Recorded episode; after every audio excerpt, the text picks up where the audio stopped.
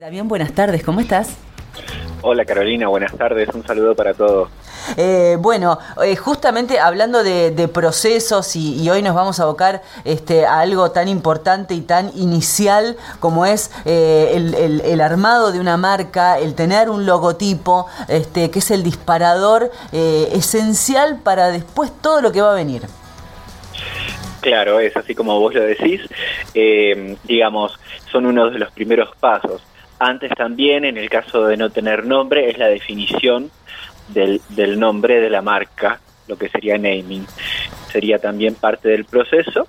Y luego, como vos también lo decís, la parte visual, que lo termina completando el logotipo o hizo logotipo o lo que fuese elegir.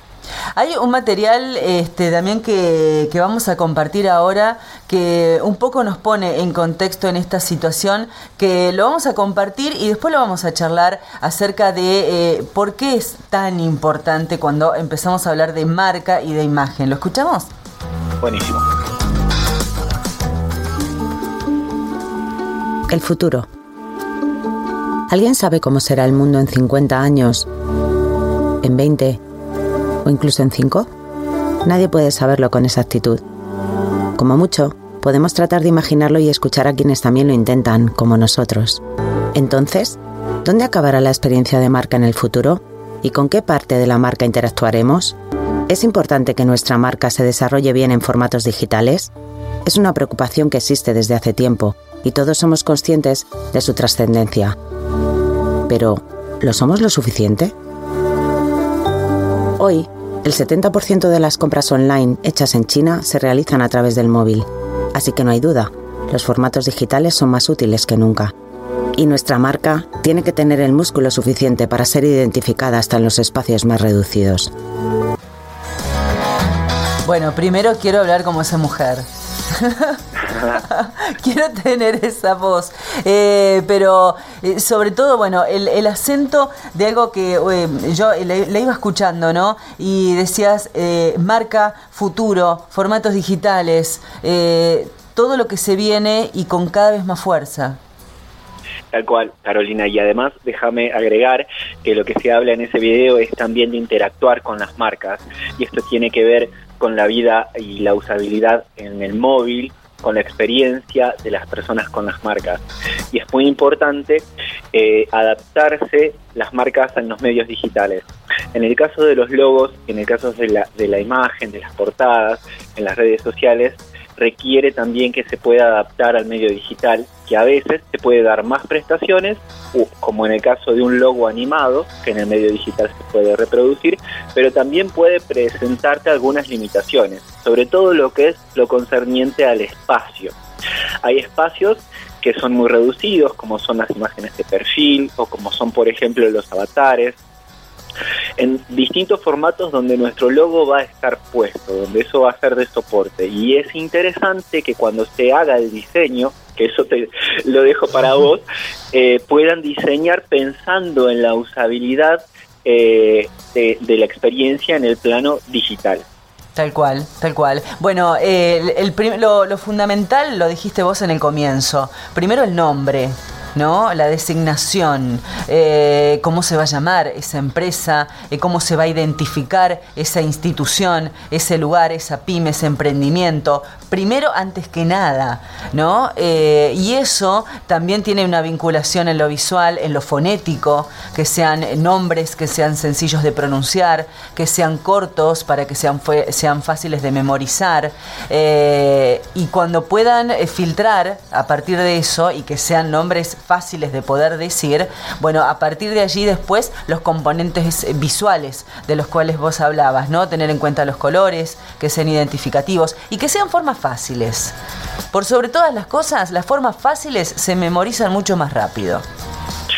Sí, justamente lo que decís coincide con lo que estábamos hablando de que en el mundo digital, mientras más sencillo, mientras más simple, es mucho mejor porque logra adaptarse a distintos formatos en distintas medidas ya sea, como te decía, para las imágenes de perfil, las presentaciones digitales, las portadas, las redes sociales, en, en todo lugar donde tengamos un canal digital donde estemos presentes, estamos vinculados con nuestra marca y debe adaptarse. Tal cual, tal cual. Y aparte, eh, esto es también para, Damián, para que la gente lo sepa. El proceso más difícil que le puede tocar a un diseñador gráfico es justamente ir de lo complejo a lo simple. Porque el, punto final es la simpleza y es la síntesis, por sobre todo. Entonces, esa síntesis, después aplicada a las plataformas, como vos decías, eh, genera mucho más contraste eh, las formas son más sencillas, entonces se pueden aplicar, pueden tener muchas variables. Y esto lo, contamos con Damián para que muchas veces crean y para que también entiendan eh, aquellos que están generando su propia marca por primera vez, que no se puede contar eh, la, cuestión de toda la humanidad en una marca. Siempre se resuelven conceptos claros y básicos y a partir de ahí, cuando las formas son más simples, no es que no estás comunicando nada o que eso no te dice nada. La relación de las formas, la manera en que se cuenta, eh, hay muchos factores que inciden para que esa simpleza eh, tenga impacto. Sí, coincido con vos y creo que las claves son mientras más simple mejor, deben ser más sostenibles también, porque tenemos que tener en cuenta que las marcas también generan, por ejemplo, envoltorios, empaques, y también cómo se desecha es parte del proceso del consumidor, y mientras más sostenibles y ecológicas y amigables con el medio ambiente también, y esto tiene que también estar, eh, digamos, relacionado con, con, el diseño. Esto también tiene que comunicarse. Estamos también en una era dentro de las claves donde todo tiende a ser más moderno y sobre todo poder estar más conectados con la gente, en este sentido interconectados. Antes creo que no era posible interactuar de la manera que lo hacemos hoy en día con las marcas, inclusive en las redes sociales. Sí. Las marcas responden, las marcas muestran quiénes están detrás de ellas, quiénes trabajan. Sí, totalmente. Y aparte, de hecho, fíjate que hasta las marcas internacionales, las más grandes, siempre la tendencia es ir quitando elementos para llegar a, la síntesis. La marca claro. es, es el relacionamiento con, con, los, con los usuarios, con los clientes. Yo te decía que el marketing es el mismo de siempre, solamente que ahora se adaptó a las nuevas eh, tecnologías.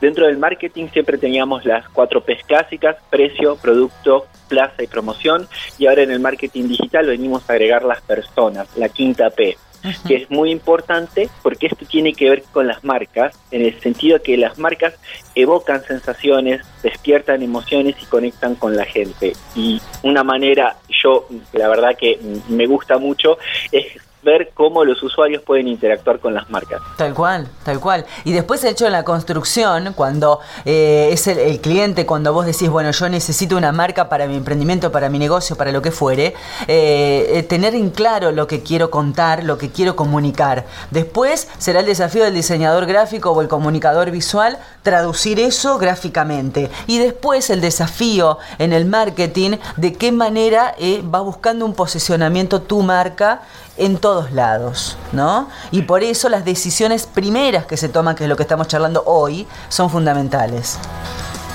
Sí, son fundamentales y como vos también lo decís, hay un desafío por delante en, los diseñadores gráficos y en las personas que, como vos que se dedican a la comunicación visual.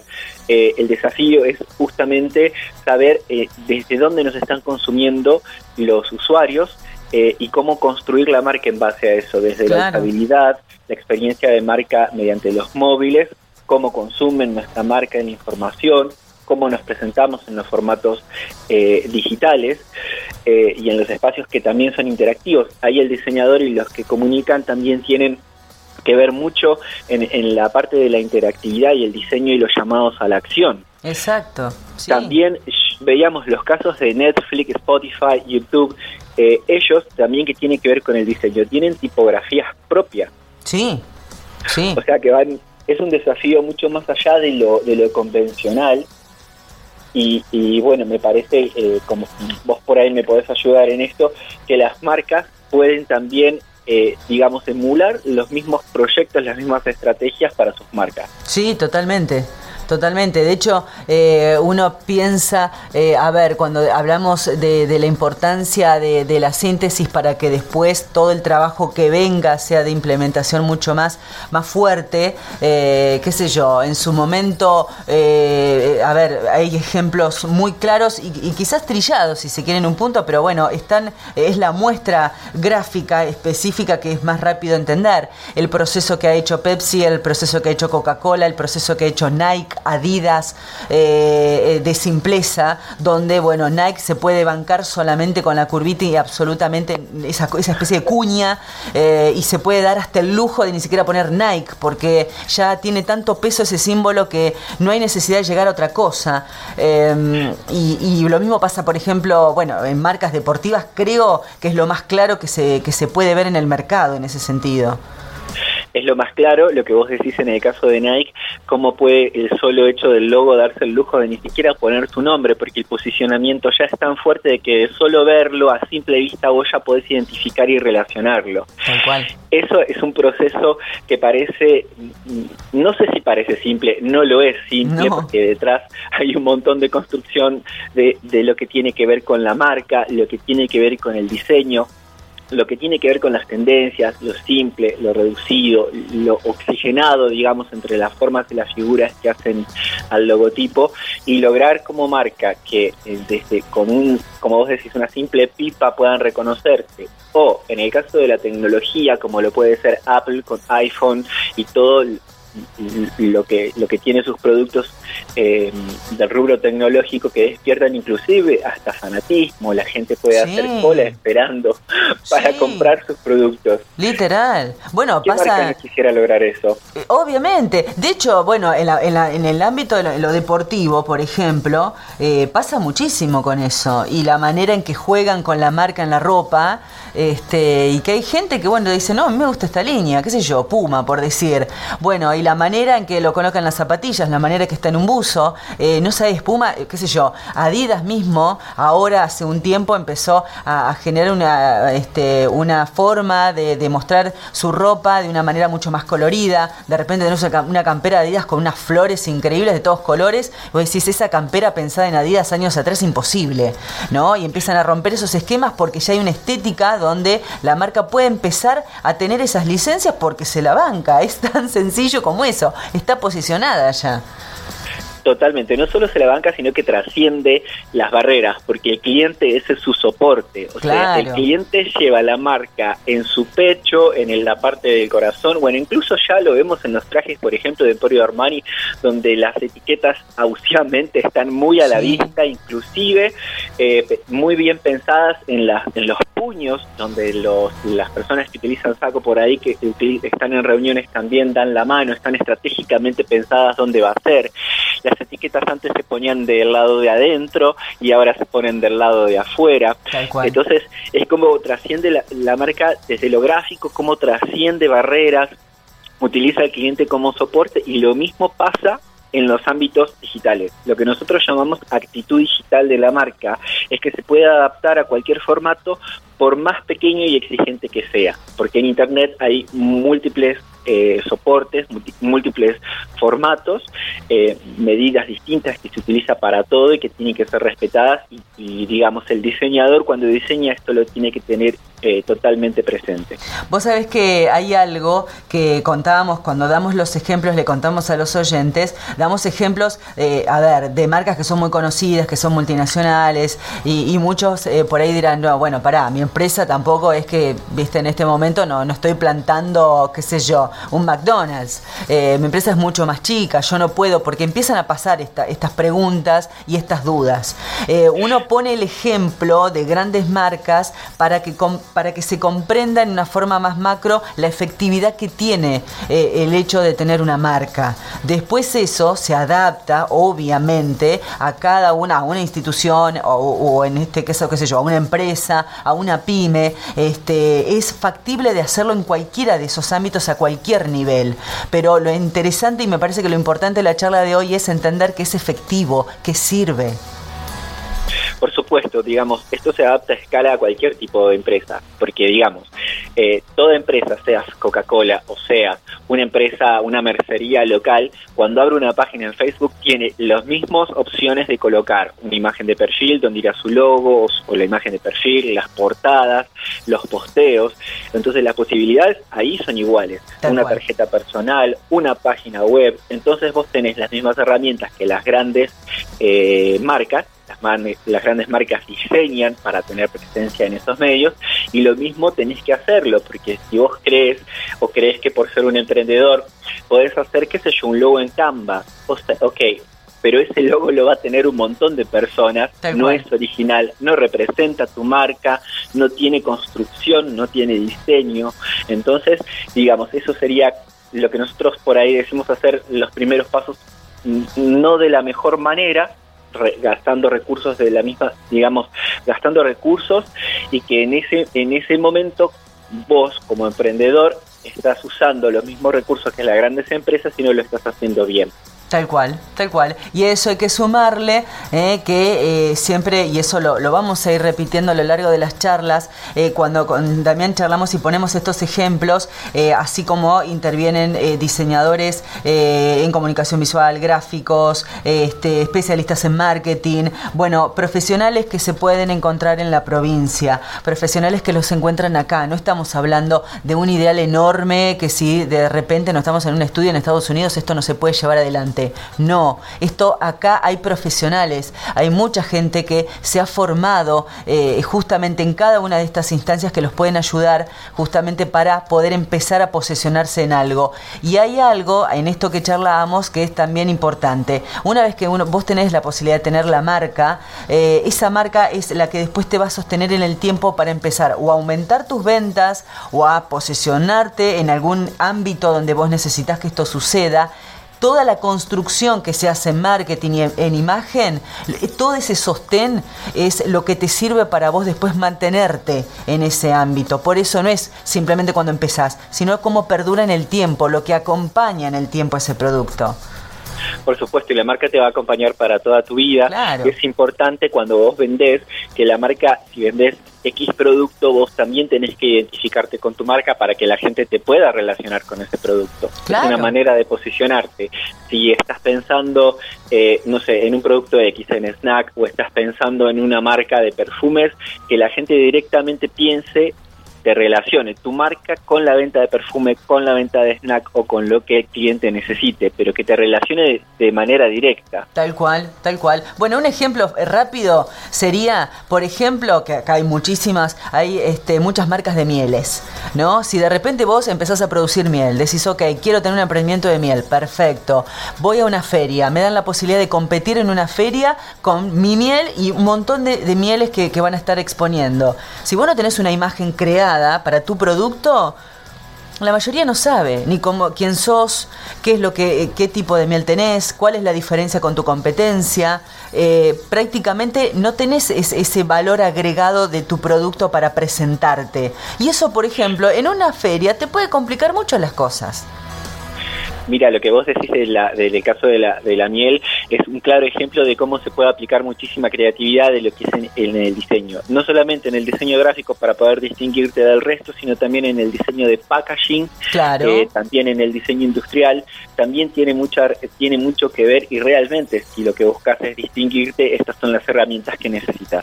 Sí, totalmente. Ahí podemos hablar de tantas cosas, Damián. Son, muchos temas, pero eh, lo importante de cada charla, lo que nosotros buscamos es eso, que, que, puedas comprender la importancia que tiene eh, para tu producto, para tu servicio, eh, para, para, lo que vos estás generando, porque realmente es efectivo, es necesario esa puesta en valor este, para generar. Y que hay profesionales que lo hacen, este, desde la agencia de Damián, con profesionales que hay en la provincia de La Pampa, este, que en, en distintos rubros que vamos a ir contando a lo largo de todos estos encuentros, que hacen justamente de que sea efectivo tu producto. Y en este contexto en el que estamos, más aún todavía, por eso la creación de este espacio, que nos parece sumamente valorable para mucha gente que por ahí se está animando a empezar, hay gente que quizás está en la mitad y te dice, no, mira, necesito reforzar mi imagen, porque quiero empezar a posicionarme de una manera diferente, quiero aumentar mis ventas, quiero eh, reforzarme yo como estoy en un ámbito, bueno, es un momento ideal como para compartir estas charlas y empezar a entender, ¿no? Un poco más este mundo. Así es, Carolina. Me alegra un montón poder compartir este espacio con vos eh, en la radio. La verdad que, que, es muy útil y que podamos aportar a la gente sobre lo que vos decís. El conocimiento de estas herramientas que han venido para quedarse y que tienen que ser utilizadas desde las grandes empresas las personas que hacen marca personal, profesionales, estudios y también emprendedores. Y bueno, déjame también invitarlos a todas las personas que nos están escuchando eh, a que puedan ver lo que estoy haciendo en mi Instagram, en mi página web personal donde tengo el portfolio, eh, para que bueno puedan ver en los hechos lo que lo que estamos hablando ahora. ¿Cómo te encuentran, Damián? Mira, en Instagram mi usuario es arroba damian.marcero. Marcero es con S. Mi portfolio lo pueden ver en www.marcero.com y la página de la agencia es www.digital-mars.com. Perfecto, ahí van a poder ver todo y van a quizás vamos empezamos a visualizar todo lo que vamos charlando este jueves a jueves. Eh, abrazo Damián, hasta el próximo jueves entonces. Un abrazo, hasta el próximo jueves.